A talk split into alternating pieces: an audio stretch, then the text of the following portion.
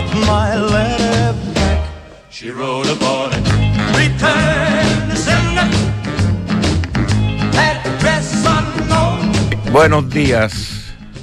Bienvenido a Información Privilegiada, siendo las 9.06 de esta mañana de día jueves 9 de marzo del 2023.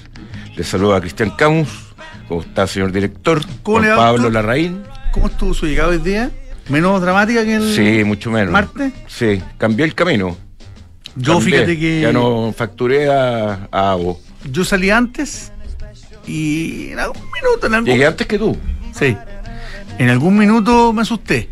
¿Sí? Me asusté, pero después vi que no, que llegaba bien. Pero salí 10 minutos antes. Pa- Parece que 10 minutos antes no es pero suficiente. ¿Esto pasa todos No los años o no? O, o- o este año ha estado más acentuado? Yo me da la impresión que estamos más acentuados, pero, pero también tengo la sensación que los, los, los marzos, los inicios de marzo, son, eh, son potentes. Como que ha costado, ¿no? Mm. que parta todo, o sea, estamos como en segunda todavía, así, Exacto. pero, pero carreteando. Exacto. ¿Ah? Hay que acelerar ahora en esta quincena que se nos viene. Oye, bueno, eh, buena esta canción, Return to Sender. ¿Cuántos años tendrá esta canción? No sé. ¿60? muy- ¿Ah? ¿60? Mucho más. Más todavía. Más, sí. O sea, ponte tú que sea del año 60, pero es del 50 en realidad. Tiene 50, 70 años, tiene, por lo menos. Eh, bueno, dice que eh, eh, se retorna al que manda. Y lógicamente lo ponemos en reforma, en, en, en, eh, en términos de la, de la reforma que fue sorpresivamente eh, rechazada. Eh, a, a don Mario Marcel le quedó bien la barba de candado para mo- demostrar su enojo, porque la barba de candado siempre como que nota más como un poco más agresiva que la barba normal, ¿o no? Puede ser, a, a mí de verdad que me, me sorprendió ayer el ministro. Me sorprendió porque creo que se le salió la cadena. Se le salió la Pero cadena. poco. Es No, que para se- él, Se le salió la cadena en una frase muy desafortunada cuando dice que van a estar celebrando los evasores y los que eluden y van a estar eh, eh, celebrando sus asesores y, y no me acuerdo quién más. Eh, el ministro se, no se acuerda que en uno de los puntos que de los pocos puntos que había acuerdo respecto de la reforma era en lo que tenía que ver con elusión y con evasión. Entonces, además, la acusación es muy injusta y es caricaturizar a un, a un segmento de la población de manera bien violenta. Me parece violento lo que hizo el ministro ayer, creo que se le salió la cadena y creo que esto, estas declaraciones lo van a perseguir, ¿ah? lo van a perseguir durante mucho tiempo y le van a perjudicar su relación con el Congreso. Esto no le va a salir gratis al ministro. No, de partida le salió muy caro ayer eh, eh, el entrar confiado a una votación en la que en la que la relación con ciertos sectores, incluso de esta oposición media rara que es el partido de la gente, en el que no les dieron pelota y los ningunearon, y como fueron ninguneados, así recibió respuesta, y también por este problema particular que había tenido el ministro de Educación con, con una parlamentaria eh, y que terminaron también se le salió la cadena. O Tam- sea, y terminaron pagándolo, terminaron pagándolo caro. Por lo tanto, me temo incluso que el ajuste ministerial que viene mañana, que definitivamente ya va a ser no, mañana, pero eh, con eh, lo de mañana objetivamente sería un terremoto en todo el comité político, menos Yo- la, la ministra Toá. Yo creo la que Analía Uriarte y el, el- no, si no la van a sacar a la ministra Uriarte. No, pues por eso, a Pero Marcel creo- tampoco, está como sanforizado. Pero creo, pero sí creo que, que el ajuste que estaba en la cabeza del presidente Boric va a ser un poquito más grande. Por ejemplo, el ministro, el ministro de Educación estaba en las listas que podía salir. Me da la sensación ahora que es una carta segura que sale, por ejemplo. Sí. porque el, el costo de lo que ocurrió con él fue altísimo. Pero vuelvo al punto inicial que tiene que ver eh, mucho más con lo que este programa. Al ministro de Hacienda no le va a salir gratis su salida de cadena ayer. Eh, no, lógicamente, pero lo que no va a salir gratis tampoco es que yo encuentro, tú decís ya, la ministra Uriarte está ahí, el ministro Marcel está ahí, pero lo que pasó ayer es claramente un error de gestión, Total. po. de teléfono, de hablar, de, De, de confianza. de gestionar y que se te vayan tres parlamentarios y, y que no lo supiste ni. O sea, no, no, no pudiste ni hablar con ellos. Si ese es el problema de la gestión. La gestión viene por el lado de que te hagan caso, que confíen en ti, que confiáis en la persona que, que, que depositáis. eh, imagínate, el proyecto que estaban anunciando cómo se lo iban a gastar la- en la misma mañana, debido a la- al, a la- al Día de la Mujer, y después te rechazan en la primera instancia. O sea, ¿qué lo- ¿a qué obedece eso? ¿A qué? ¿A una sobreconfianza? Exceso de En- en confianza la y gestión. mala gestión. po. O sea, la ministra en el momento de la votación estaba eh, en una ceremonia que ya puede ser muy importante o qué sé yo, pero no estaba gestionando, trabajando. Para eso le pagamos. Y, y- y- y- no, no, no hubo el trabajo suficiente y increíblemente con el riesgo, este riesgo, o sea, de que ya el tema no se habla en un año más. Porque no lo van a meter al Senado. No, porque el Senado. Además, creo que ni se puede. Sí se puede. Sí se puede, pero necesitan dos tercios. Y ya en el Senado tienen minoría. Y con dos tercios a favor de lo que necesitan es imposible. Es, una, es un acto voluntarista que no tiene ningún sentido hacer. Pero lo que tiene que hacer el ministro de Hacienda, la ministra de la Libriati y también el presidente es recomponer eh, las relaciones que siento que ayer quedaron francamente heridas. Fueron, Hablaron pica- eh, fueron- hablar hablaron picado es lo peor. Exactamente. Hablar picado. Hay que es- hablar frío. Sí, Ya me pareció que la actitud ante la ante la imagen de esa conferencia, esa cara de enojo, me parecía que estaba bien y, y- Acentuada y- con y la con el candado. Y obviamente que, que tiene que mostrar tri- tristeza respecto a lo que ellos quieran hacer y haber manifestado lo que ocurrió. Pero además responsabilizar solo a la oposición de lo que pasó ayer. Si la oposición se lo viene diciendo hace mucho tiempo, no te vamos a aprobar ese proyecto. Por lo tanto, Esos él- votos ya estaban dados. él, él necesitaba los votos de estos eh, descolgados del Partido de la Gente, quienes ningunearon, y, y- y terminaron pagando eh, el costo de este exabrupto el ministro de, de Educación, donde, donde el ministro Marcelo y la ministra Uriarte dicen esto es ideología de parte de la oposición. ¿Y qué es lo que es lo que está haciendo el gobierno? Ideología también. Oye. bienvenido, bienvenido a la política, señores. Espérame, y estas eh, diputadas que salieron, eh, como la, la señora Giles, eh, la Pamela, eh, son del Frente Amplio, ¿no? Eh, sí, Son todas del Frente Amplio. sí. O sea, Son, del el- parti- son del Partido Verde, del Partido Ecologista. ya, pero el daño viene del mismo. O sea, si hubiesen estado dos de esos tres votos, dos de los tres hubiesen aprobado la, la reforma. Entonces, no busquen, no busquen en la oposición el problema donde la oposición. No, y ahora, ahora el pensando bien, señor director, en lo que usted dice y, el las palabras del ministro Marcel, eh, son un, un- un- una destemplada. el La José, la José por interno me dice que no son Frente Amplio. Eh, yo para mí, yo las tengo consideradas en Frente Amplio. Bueno, Yo a la Pamela Giles era frente amplista, sí o sí, ¿o no? Yo lo- yo lo o tengo en que sí, medio- bueno, yo medio- confío mucho más en la... totalmente, Ah, yo le creo a la la José. Ríos. Le creo a la José. O sea, lo que diga yo le creo, Dice todo. están descolgadas del, del 2019. Pu- Bueno, pero ser, ¿ah? fueron. Puede Eh, ser. espiritualmente. Ah, pero votan con ellos en el 100% de Sí, las veces. pues, o el espiritualmente. 99,9, como esta vez. Sí, oye, eh, en, en esta apertura yo quería ya salirme de esta coyuntura eh, de, de política slash económica y ir a la, al alineamiento malo de lo, en general de los bancos centrales. Y eso es lo que tienen los mercados bastante preocupados, que el día ayer, eh, antes de ayer, eh, fueron eh, al, al, al, al punto los mercados porque se tomaron muy a mal que los mercados centrales como el de Estados Unidos, el de Europa, el chileno, ya, los tres hablaron más o menos lo mismo dentro del rango de dos días, que la cosa aún no está controlada, No hay que confiarse. que la tormenta no ha pasado, que se pueden venir nuevos nubarrones, por lo que tenemos que estar preparados y no bajar las defensas. Y que de repente tenemos que aumentarlas y que eh, este camino viene como eh, repetía Rafael Berguán en la mañana, o sea, antes de este programa, Bampi, o sea, con sobresalto, por lo que estas condiciones de crédito, el valor de la plata, de que la plata fácil, no va a llegar todavía.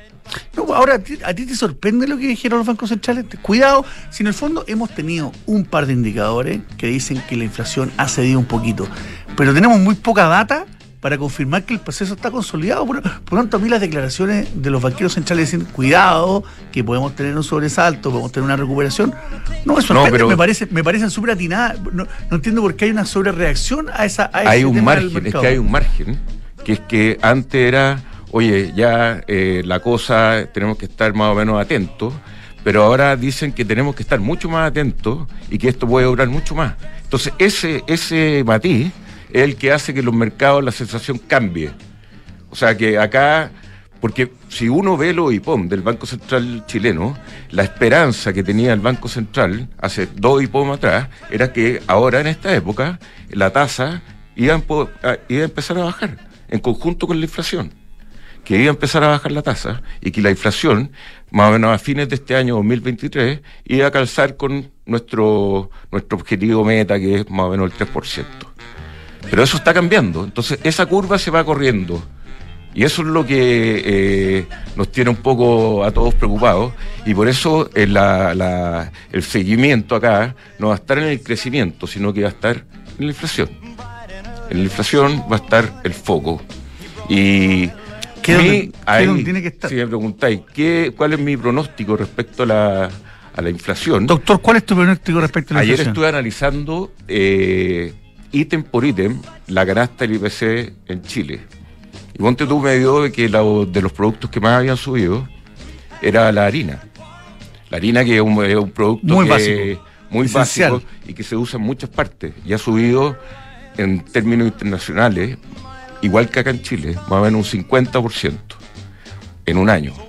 O sea, es un, un- Eso sí que es producto de la guerra directo.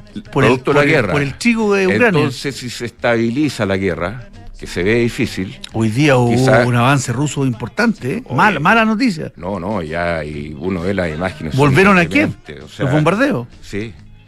No, y, ayer mataron a los bombardeos porque, bueno, uno no entiende cómo hay tan pocos muertos. Si es que eh, veis la ciudad esta de, que está en lo alto, que empieza con B, eh, Wuhan, Está, está destruida entera. eh, entera. Sí, sí. Eran 70.000 habitantes, quedan 4.000 viviendo ahí, sin agua, sin luz, sin nada.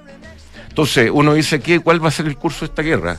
Yo creo que este año va a seguir, pero ya como que hay cosas que se han soltado en los mercados. O sea, el- el- eh, los ucranianos no dejaron de producir, sino que hay un problema logístico que quizás se empieza a solucionar y por lo tanto el precio de la harina se puede estabilizar, que ha sido de los mayores... eh, porque todos los alimentos dependen más o menos de eso mismo. Entonces, ha sido uno de los mayores drivers de, de- de la inflación. Y también el petróleo. Y eso se ha calmado. Entonces, el pronóstico puede ser que se corrió un poco la curva, pero va a volver el optimismo a mediados del 2024, fines 2023. Veamos un poco los commodities. Mira, el cobre está ahora plano. Cae menos, cero, perdón, menos, no más. 0,07%, o sea, está prácticamente eh, en cero. Cambio, el petróleo sube poco, pero sube 0,30% ambos. El WTI está en casi 77 dólares el barril y el Brent está casi en 83 dólares el barril. Efectivamente, un precio ha estado estable en, en el último tiempo, una estabilidad medianamente alta el precio lo- del crudo. El dólar en El Chile, crudo, ¿ah?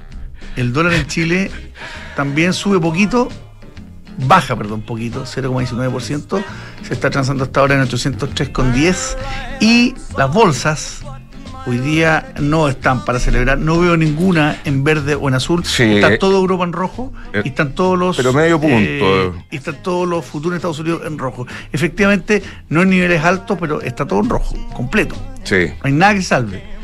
Lo único que sube es el VIX, que es el índice del ¿En cuánto miedo. está el VIX? Está en 19.38 y está subiendo s- tre- 0,39%. Ah, está más o menos calmado, ¿ah? niveles, acuérdate que niveles de crisis, crisis 80, niveles de por debajo de 10 tuvimos harto tiempo y ahora este 20 refleja una cierta... Nos acostumbramos a vivir en esto, si eso es lo más lamentable, que, que nos acostumbramos a vivir en crisis, nos acostumbramos a vivir en guerra en el mundo. El, el- el ser humano en ese sentido es pragmático, los países son pragmáticos y nos acostumbramos a vivir en este problema, lamentablemente. Sabéis que va al aniversario en julio, vamos a hacer un programa que va a hacer una comparación desde el año 2008 al presente de cómo ha cambiado en estos 15 años de programa de información privilegiada el mundo que cuando partimos versus a cómo está ahora. Y el sentimiento inicial es que hay mucho cambio, pero que no se siente tanto. O sea, que como que las cosas que teníamos en el 2008 se parecen a las que tenemos ahora, en cierto sentido, ¿o no? Chile ha cambiado un montón, sí. Pero sí, ha cambiado un montón y siento que va peor. Sí, pero hemos sido parte de un proceso importante que hay que analizarlo. En este minuto no me da el cerebro para decirte así, estos son los íconos mm. del tema. Oye, doctor, ya son las 9.23. Yo te invito a que vayamos a las menciones para ir con nuestro invitado. Tenemos dos invitados que son bien conversadores, así que tenemos que sacarles provecho.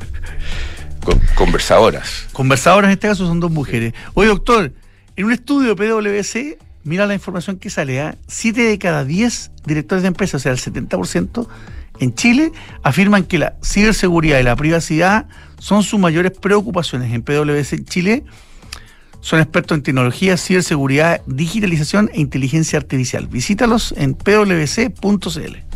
Bueno, Mercado Pago, eh, usted sabe, ayer estuvimos conversando incluso que eh, hicieron una, alianza con todos los locales de SMU eh, mercado, que Mercado Pago de Mercado Libre y Mercado Pago es la fintech más grande de Latinoamérica. Book es un software integral de gestión de personas que te permite llevar la felicidad de tus colaboradores al siguiente nivel, automatizando todos los procesos administrativos en una misma plataforma. Súmate a la experiencia Book y crea un lugar de trabajo más feliz. Visita Book, belargauk.cl. Mire, si usted no quiere tener ninguna duda, quiere invertir a ojos cerrados en un departamento que tiene excelentes terminaciones, alta demanda de arrendatarios y 45 años de trayectoria que, lo respaldan por Almagro, eh, vea más información en almagro.cl slash inversionista. Y con Peugeot solo deberás preocuparte de conducir.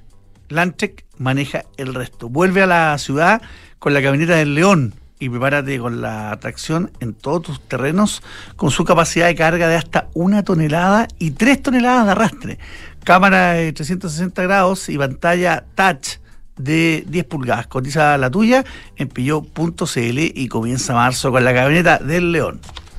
Que el compliance no sea uno más de tus dolores de cabeza, digitaliza y automatiza todo el proceso de compliance con RecCheck, RecCheck con Q Contáctalos en reccheck.com.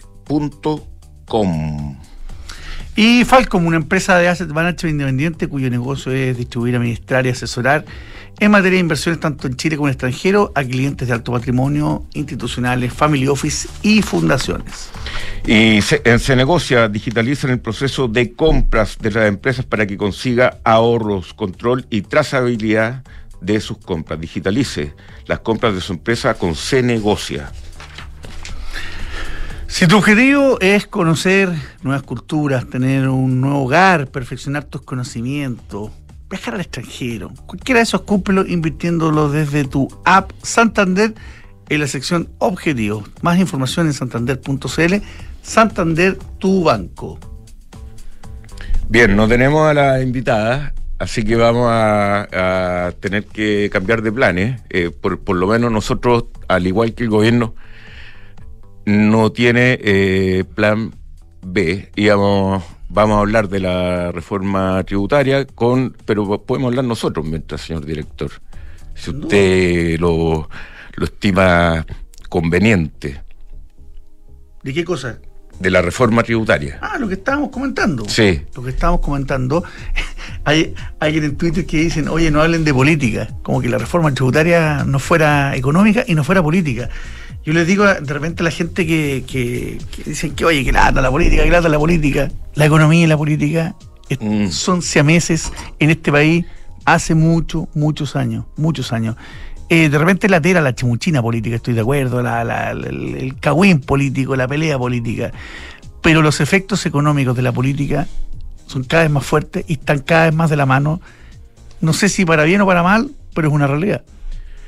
Eh, así es. Y eh, claro, hay gente que dice, oye, al final eh, los países también que en términos de políticas tienen una política que no llama tanto la atención, Eh, eso quiere decir que hay una estabilidad, que hay una estabilidad para hacer negocios, que hay una estabilidad para invertir.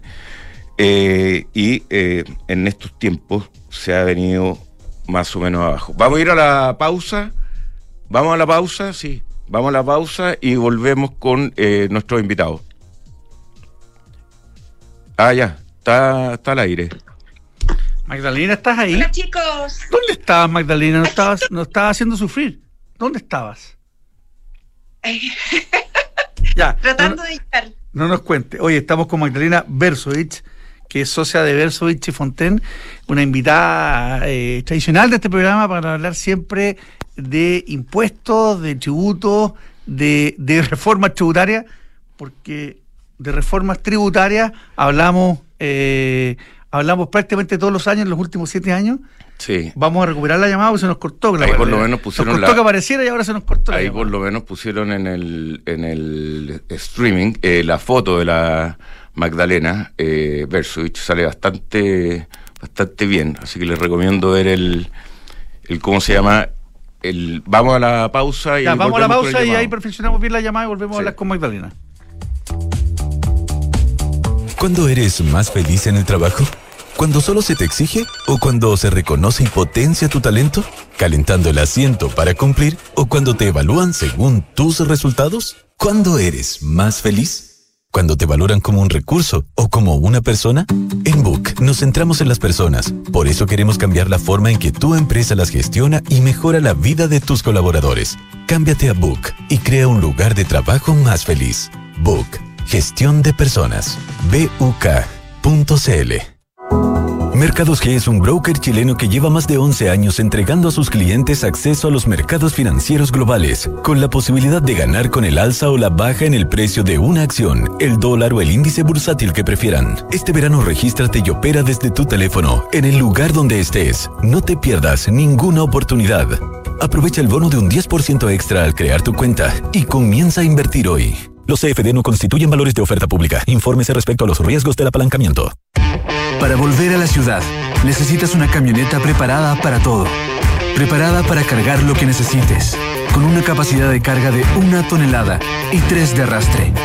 Preparada para no perderte ningún detalle, con cámara 360 grados. Y preparada para conectar con todo lo que quieras, con pantalla touch de 10 pulgadas Conoce Peugeot Landtrek y encuentra la atracción en todos tus terrenos. Cotiza la tuya en peugeot.cl. ¿Has escuchado la frase que dice, la confianza es la nueva divisa de los negocios? En PwC creemos en esa premisa, pues estamos convencidos que, al administrar una organización con la confianza en el centro, estás garantizando su éxito a largo plazo.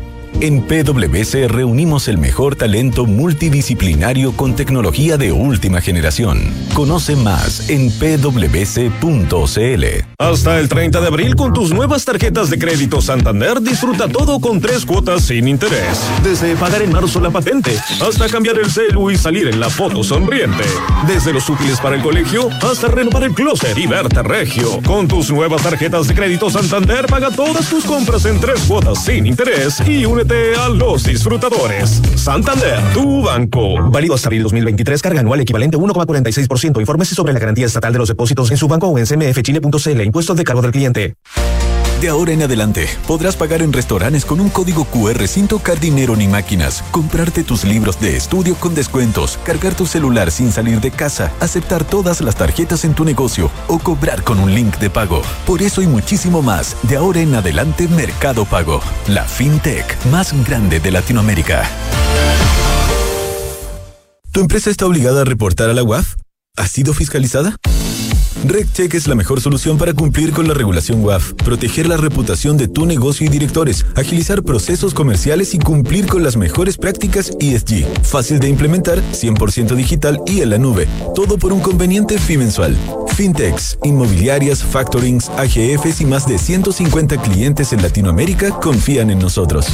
RegCheck con Q por un ecosistema de negocios más transparente y sostenible. RegCheck.com Antes de invertir en un departamento sabía que quería tener una propiedad para el futuro, pero no sabía con qué inmobiliaria. Quería una que fuera responsable, con experiencia y que ofreciera un buen servicio pre y postventa. Por eso cuando conocí a Almagro y supe que tenía 45 años de trayectoria, me aseguré en elegir un departamento con excelentes terminaciones, que fuese de calidad y que me permitiera tener una alta demanda de arrendatarios. No tuve ni un pero e invertí a ojos cerrados. ¿Quieres saber cómo lo hice? Entra a almagro.cl slash inversionista. Almagro en Falcom Asset Management somos expertos en inversiones. Nuestro compromiso es dar seguridad a nuestros clientes que los ayudaremos a alcanzar sus objetivos financieros de largo plazo. Falcom Asset Management es liderado por sus socios, quienes con su experiencia permiten asegurar la continuidad de la filosofía de la compañía, la calidad de los procesos y el servicio a los clientes. En Falcom Asset Management construimos relaciones duraderas con nuestros clientes, basadas en excelencia, servicio y confianza. Cotiza y licita las compras de tu empresa con Cenegocia. En Cenegocia digitalizamos el proceso de cotizaciones y licitaciones para que las compras de tu empresa sean rápidas, consigas ahorros y tengas total trazabilidad. Con más de 20.000 proveedores conectados en línea, en Cenegocia consigues mejores precios, más ofertas y nuevos proveedores para tus compras empresariales. Ya lo sabes, cotiza y licita en Cenegocia. Visítanos en cenegocia.com.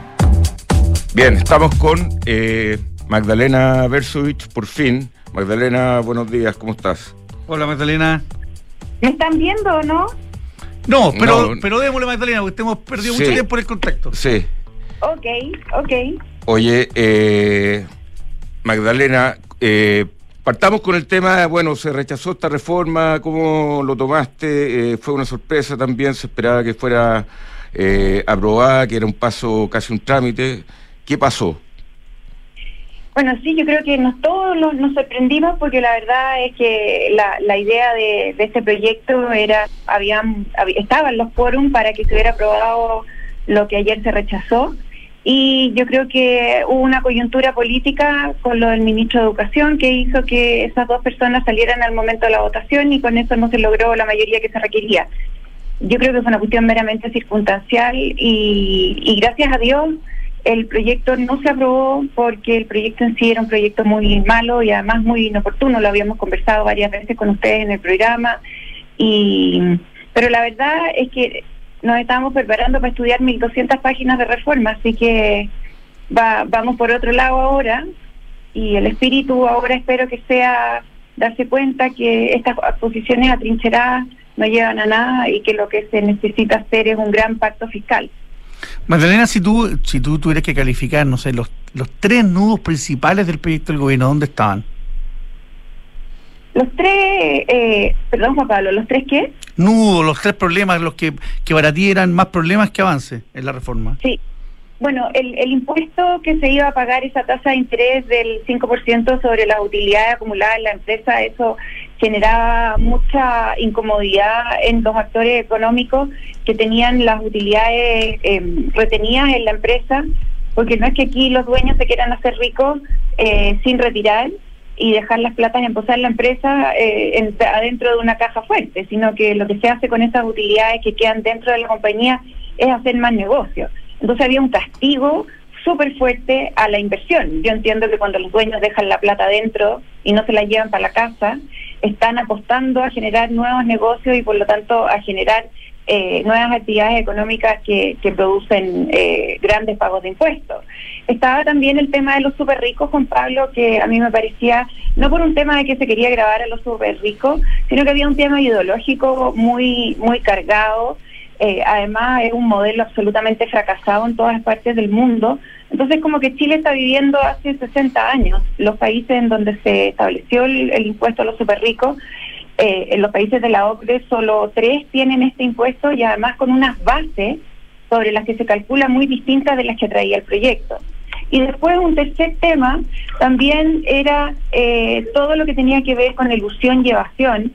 Se le daban grandes facultades al Servicio de Impuestos Internos para poder eh, establecer eh, conductas elusivas y evasivas en manos de la autoridad sin tener un recurso jerárquico con el que poder atacar después esa calificación, es decir, no había derecho a defensa. Entonces creo que estas tres grandes cosas, que si bien las primeras dos son más fáciles de entender, la tercera para los que nos dedicamos a esto eh, era muy grave porque nos dejaba en una situación de indefensión para aquellas personas que incurrían en conductas que a juicio del director de impuestos internos pudieran ser, ser consideradas alusivas sin derecho a defensa. Y el principio de bilateralidad de la audiencia, es decir, que yo puedo ser oído cuando hago algo, es un derecho que está consagrado en la Constitución. Entonces pasaban a llevar toda, toda la legislación desde mi punto de vista, por lo menos. ¿Tú qué, qué sentiste ayer cuando viste al ministro y dijo que deberían hoy estar celebrando los que eluden, los que evaden, los asesores que se dedican a esto? ¿Qué sientes tú como profesional del, del tema que te dedicas a esto de manera seria al escuchar una, una opinión como esa? Mira, yo creo que en el fragor de la batalla, cuando tú has fracasado, eh, no tienes la mente clara para poder razonar. Yo creo que si el ministro Marcel eh, se lee hoy día eh, va a poder eh, entender que lo que dijo es una ofensa a aquellos que nos dedicamos a tratar de que los contribuyentes paguen impuestos, pero paguen los impuestos que corresponden, ni un peso más ni un peso menos.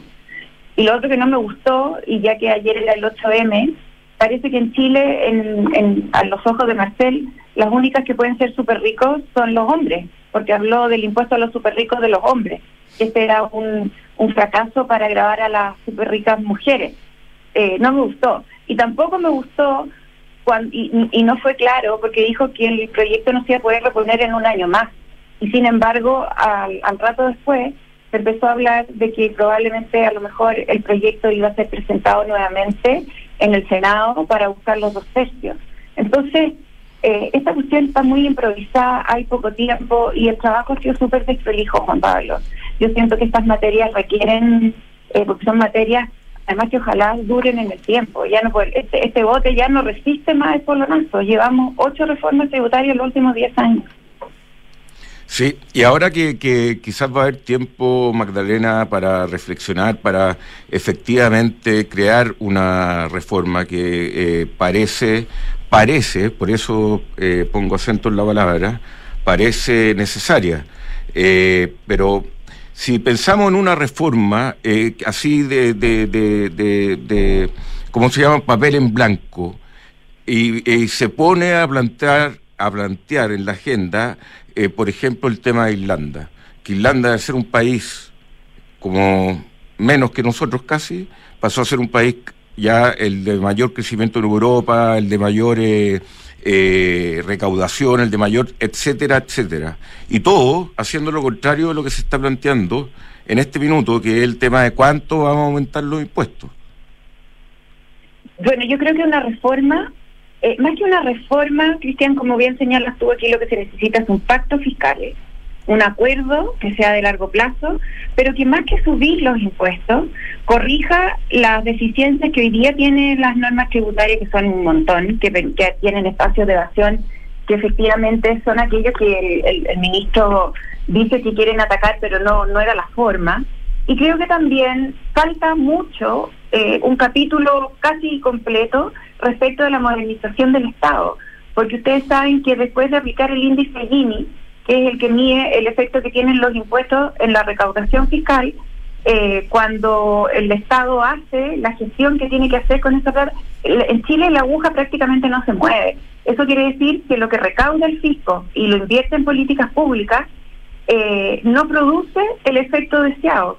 Entonces, si nosotros queremos darle más recursos al fisco, primero el fisco tiene que estar en buenas condiciones físicas para poder recibir esa plata, porque si no se va a seguir desperdiciando se va a seguir eh, quedando en burocracia, en programas que están obsoletos.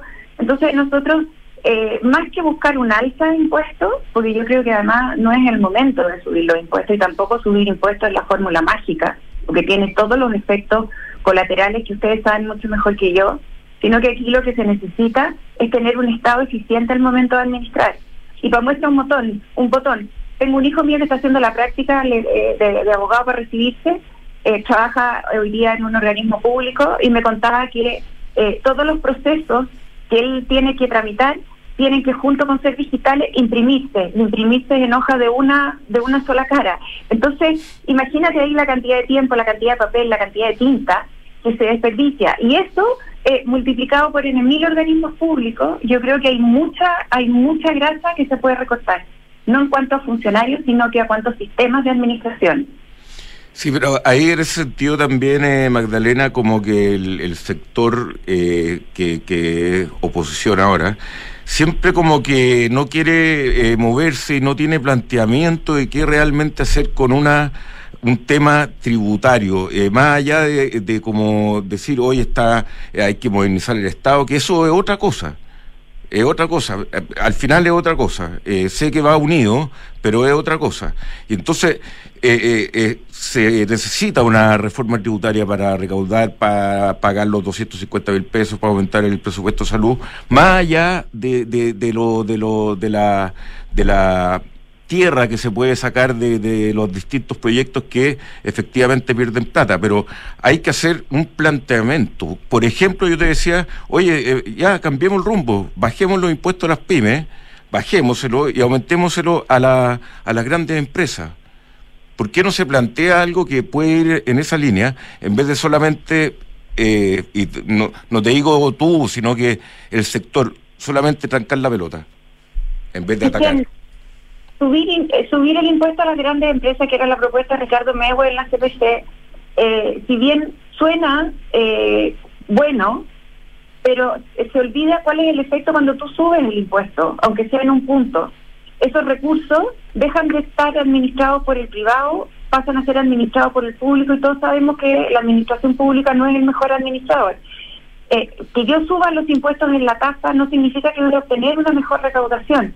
Piensa tú que en el año 2014 se subieron el impuesto de primera categoría, se suponía que se iban a recaudar tres puntos del PIB con el alza de impuestos y se recaudaron 1,5. Entonces, la fórmula automática, lineal, de que si yo te, te subo la tasa, aunque sea un punto, voy a recaudar más, eso no es necesariamente así, porque falta el análisis sistémico. Ok, bien Magdalena, muchas gracias por este contacto más o menos accidentado, pero muy bueno al final, te vimos ahí estupenda, así que muchas gracias Magdalena Versovich, Socia Versovich y Fonten, muchas gracias. Adiós Magdalena, que estés bien. Adiós. Y ahí mientras se acomoda nuestra próxima invitada, eh, yo le voy a contar que la modelo Scrambler de Ducati, eh, desde hace unos años ha sido sensación. El modelo de 803 centímetros cúbicos con todo el look vintage y tecnología moderna, hondera y juvenil está en promoción. Bajó desde 11.8 a 9 y medio, 9,490 para ser más exacto. Y hay también posibilidad de financiar la compra ahí mismo en. ¿Viajas dentro de Chile y arriendas autos con EconoRent? Bueno, no olvides usar el e-check Registrando tu tarjeta de crédito podrás pasar directo del avión a tu auto, evita las filas y los papeleos y comienza a disfrutar mucho antes. EconoRent Car Rental, mejor tarifa, mejor servicio. Bueno, los amigos de Mercado G tienen la mejor plataforma para invertir a través de CFDs en todo lo que sea, en todo lo que se mueva en el mundo casi. Índice, acciones, monedas, incluyendo el dólar peso que eh, uno lo puede transar ahí a muy poco eh, centavos de diferencia de spread. Eh, se va a sorprender, mercadog.com.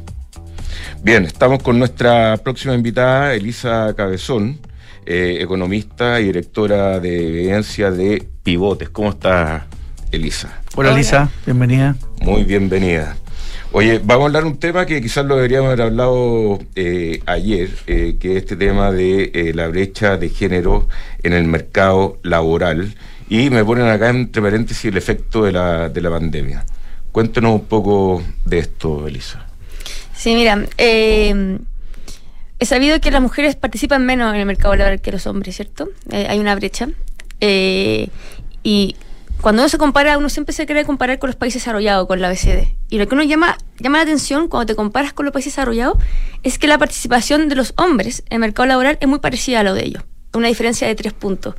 Donde se marca más la diferencia con los países de la OECD es con las mujeres. La diferencia es de 11 puntos. Entonces tenemos ahí un gran espacio para mejorar y acercarnos a ellos. Es bueno que las mujeres eh, participen más en el mercado laboral. Y una de las razones que se, se habla, se ha hablado harto en la, literatura sobre una barrera que dificulta que las mujeres se inserten en el mercado laboral es conciliar la vida familiar, las responsabilidades familiares con el cuidado. Y eh, con un grupo de investigadores del CEP hicimos, eh, dijimos, mira, en la, en la pandemia este trabajo familiar, la carga doméstica, se agudizó muy profundamente. por la cuarentena, cierre de colegio, entonces aumentó la carga laboral. Entonces dijimos, ¿cómo esta carga laboral se repartió entre hombres y mujeres en los hogares? Y ahí analizamos la encuesta de hogares de empleo del INE. ¿Y qué se ve? Efectivamente las mujeres salieron más del mercado laboral que los hombres, la brecha se amplió mucho en la pandemia, y en el INE tú puedes ver las razones de por qué las, por qué las personas no están participando. Las razones pueden ser por estudio, jubilación, desaliento, porque no encuentran trabajo, por miedo a contagio, y hay una razón que se llama razones familiares. Y si tú analizas esas razones, toda la brecha en la pandemia de salida laboral, toda la brecha se explica por razones familiares. Todas las otras razones, es la, la salida de los hombres y las mujeres fue la misma. Todo fue por razones familiares. Entonces eso puso de evidencia que en Chile tenemos un gran desafío para que las mujeres concilien mejor el trabajo con la familia. Oye, eh, ¿tú sabes cuál es, puede ser la diferencia en ese ítem entre hombres y mujeres? ¿Las razones familiares? Eh, ¿Desglosarla más? O sea, entre hombres y mujeres, o sea, hombres que salen del mercado laboral, a eso te refieres, ¿no es cierto? O Sí. mujeres que salen del mercado Exacto. laboral. Muchas mujeres dicen que por motivos familiares. ¿Qué dicen los hombres? Los hombres también hay motivos familiares. Tú lo puedes desglosar en frente de razones. Eh, están las razones de desaliento, jubilación, miedo a contagio, etcétera. Si tú mides, tú lo separas por las razones que no son familiares. Todo el resto de razones que son familiares, la cantidad de hombres que salieron al mercado laboral fue el mismo que de las mujeres. La fecha fue la misma. No hubo diferencia ahí. Ya. Toda la fecha se explica porque las mujeres, la cantidad de mujeres que salieron por responsabilidades familiares fue mucho mayor. Y eso explicó toda la brecha de la, de la salida. Y en pivotes, una de las medidas que nosotros estamos promocionando es en facilitar la adap- adaptabilidad del empleo a las responsabilidades familiares, tanto para hombres y mujeres. Acá yo no quiero decir que esto solamente es por colocar medidas solo para las mujeres. Yo creo que esto también es para los hombres, porque si, también la- si tanto las mujeres tenemos derecho de participar en el mercado laboral, los hombres también tienen derecho de participar más en la vida familiar. Entonces yo creo que esto es una... yo- se puede avanzar para poner herramientas para que tanto hombres y mujeres puedan conciliar mejor el empleo y la familia. Y acá hay una, una, medida muy concreta que nosotros queremos promocionar, que en el contexto del proyecto de ley de 40 horas, eh, que el proyecto que está ahora, está ahora en el Congreso, eh, se debería aprovechar para profundizar la flexibilidad de la jornada laboral en Chile. Chile tiene de los es de los países de la OECD que tiene la jornada laboral más rígida. Somos parte de los... ¿Rígida? Rígidas, sí. De hecho, somos parte del grupo minoritario de la OCDE. Solo ocho países de la OCDE, por ley, la, la, la, la, la cantidad de horas semanales, ordinarias, las legales, de 45 horas, que hoy son 45 horas, se tienen que cumplir todas las semanas. En el resto de los países permiten que, esas, que la, cantidad de horas legales se cumpla en un promedio mayor. Pueden ser un promedio de tres meses, seis meses, etcétera. En Chile se tiene que cumplir toda la semana. Entonces yo creo que el proyecto de ley de 40 horas es una oportunidad para profundizar en flexibilidad de jornada laboral y permitir que esa jornada se, se pueda promediar en, una, en un marco de referencia mayor. Magdalena, ¿qué tanto hay de cultural en lo que no, eh, en lo con lo que iniciamos la conversación esto de que más mujeres adujeran eh, temas familiares para dejar su trabajo y, y- y no volver o demorarse más en volver? ¿Qué tanto hay de esa, de esa presión que, que, que, no sé, con el doctor estamos en la generación de los 50 y, y- y la manera en que, en que las familias se se desarrollaban, se criaban los hijos, es muy distinta a alguien que hoy tiene que está en la generación entre los 20 y los 30. Entonces, ¿qué tanto de cultural hay de eso que una mamá se siente casi con la presión obligada de hacer eso versus el papá que siente menos esa presión? No, totalmente de acuerdo. Está, está ese factor cultural. Eh, ahora, yo creo que eso ha ido cambiando con las generaciones. Yo veo la generación de mis papás versus la generación de, eh, de mis primos, mis hermanos, y, y la, la- esa, ese, ese esti- estigma que tú dices de que la, la, la, la- la mujer le corresponde estar en el hogar y al hombre trabajar, ha ido cambiando, ha ido cambiando mucho. Eh, ahora las mujeres trabajamos más. O sea, la participación laboral de la mujer ha ido mejorando, las mujeres tenemos más vida profesional. Eh, pero claro, el factor cultural está, eh, creo que en el tiempo se ha ido reduciendo. eh, y yo creo que estas, estas herramientas, como la flexibilidad de jornada laboral, puede facilitar estos cambios. No digo que es una bala de plata, no digo que esto va a cambiar todo, solo que yo creo que es una pequeña ayuda que puede ayudar a facilitar que tanto hombres y mujeres puedan conciliar el empleo y la familia. Y, la, y, y- haciendo, eh, refiriendo a lo que no, a lo que planteas tú la- del proyecto de ley de las 40 horas, que podría ser una oportunidad para flexibilizar. Yo ahí estoy, no estoy muy al día en qué está el proyecto, qué tan avanzado está que a lo mejor nos permita eh, incorporar esas cosas o todavía estamos a tiempo de poder eh, de poder afrontar ese lo que tú planteas y poder eh, poder ayudar a que si vamos a ir a las 40 horas por lo menos que las utilicemos de una mejor manera y de una manera más flexible que, es la gran deuda de Chile. Sí, eh, bueno, ese fue el debate que desde que se estaba hablando del proyecto de 40 horas, siempre est- estaba este debate que un sector quería, ok, 40 horas pero, pero con más flexibilidad, y otro sector decía, no, 40 horas pero sin flexibilidad, porque hay un sector político que asocia la flexibilidad con la precarización, ¿cierto?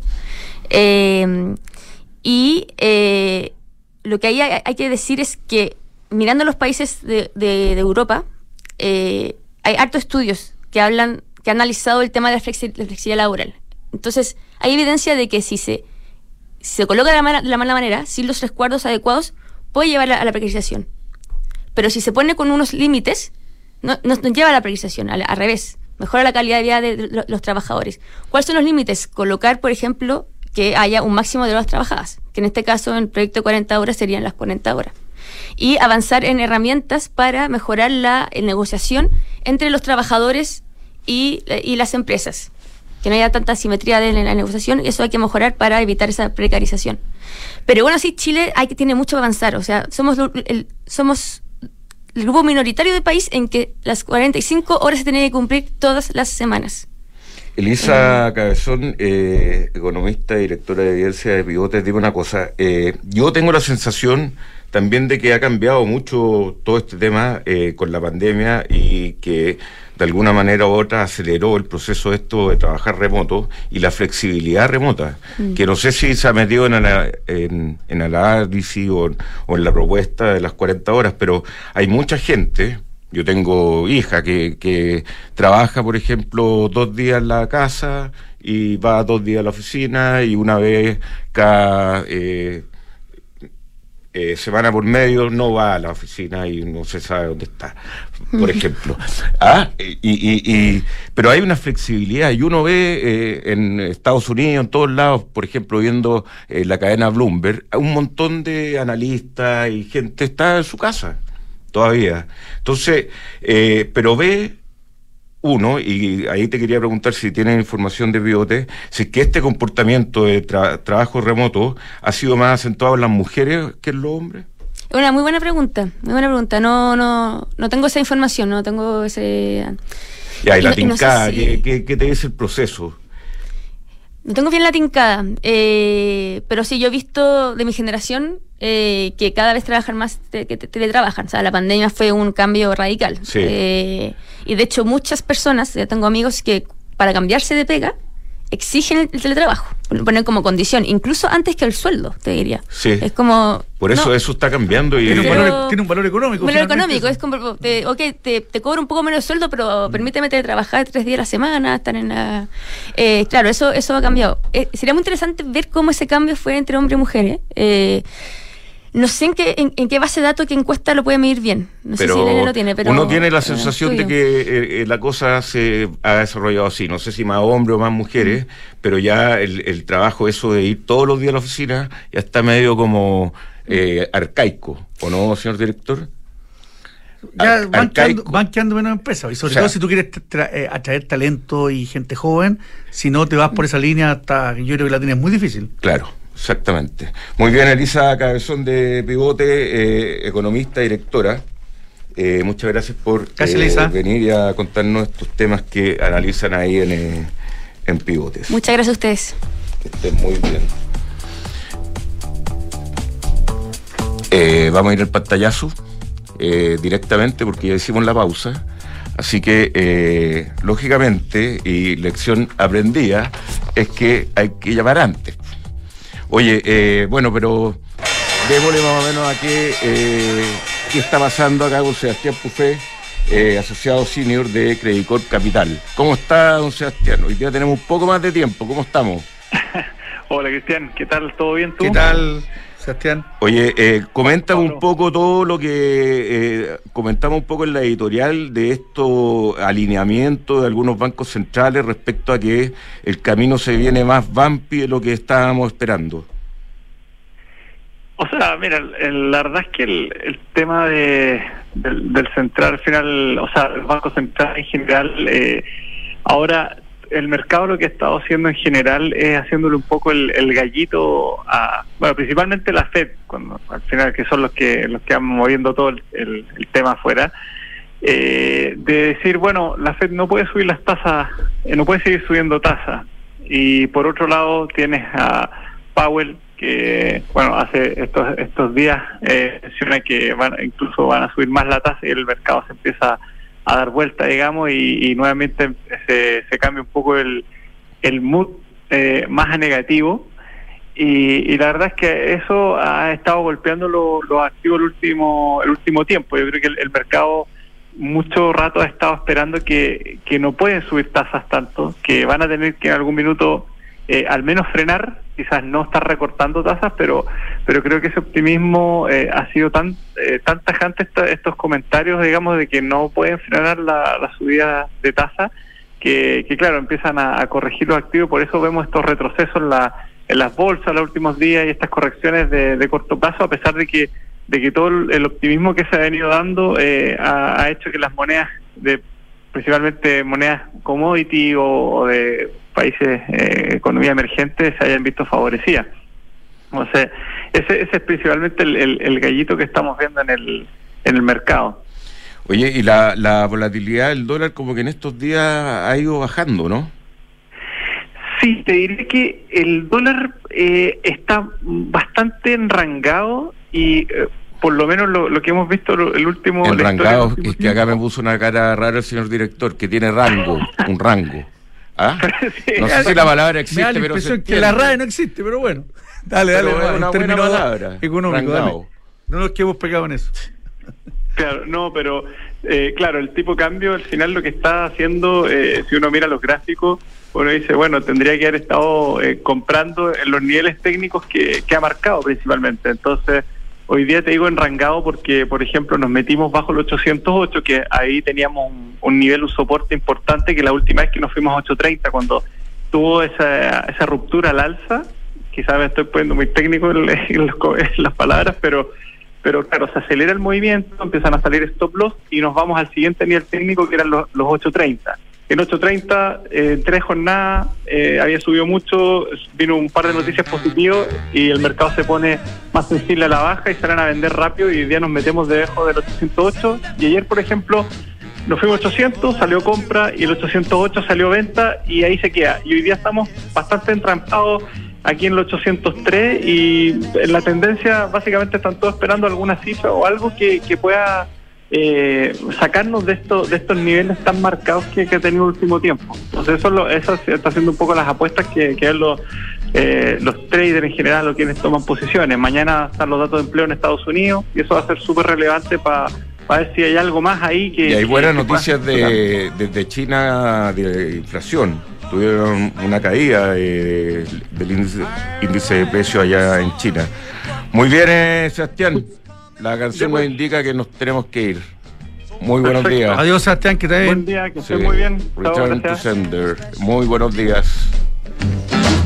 Bright and early next morning, it came right back to